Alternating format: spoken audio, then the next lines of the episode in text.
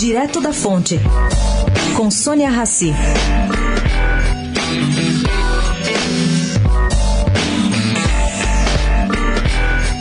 Gente, está crescendo a adesão ao aplicativo Poder do Voto, criado por Mário Melo ano passado. Bom, o executivo trabalhou por 30 anos no mercado financeiro, deixando o PayPal para se dedicar ao que diz ser seu sonho. O projeto, segundo ele, aproveita o lado empreendedor para construir uma tecnologia que aproxima o Congresso de seus eleitores.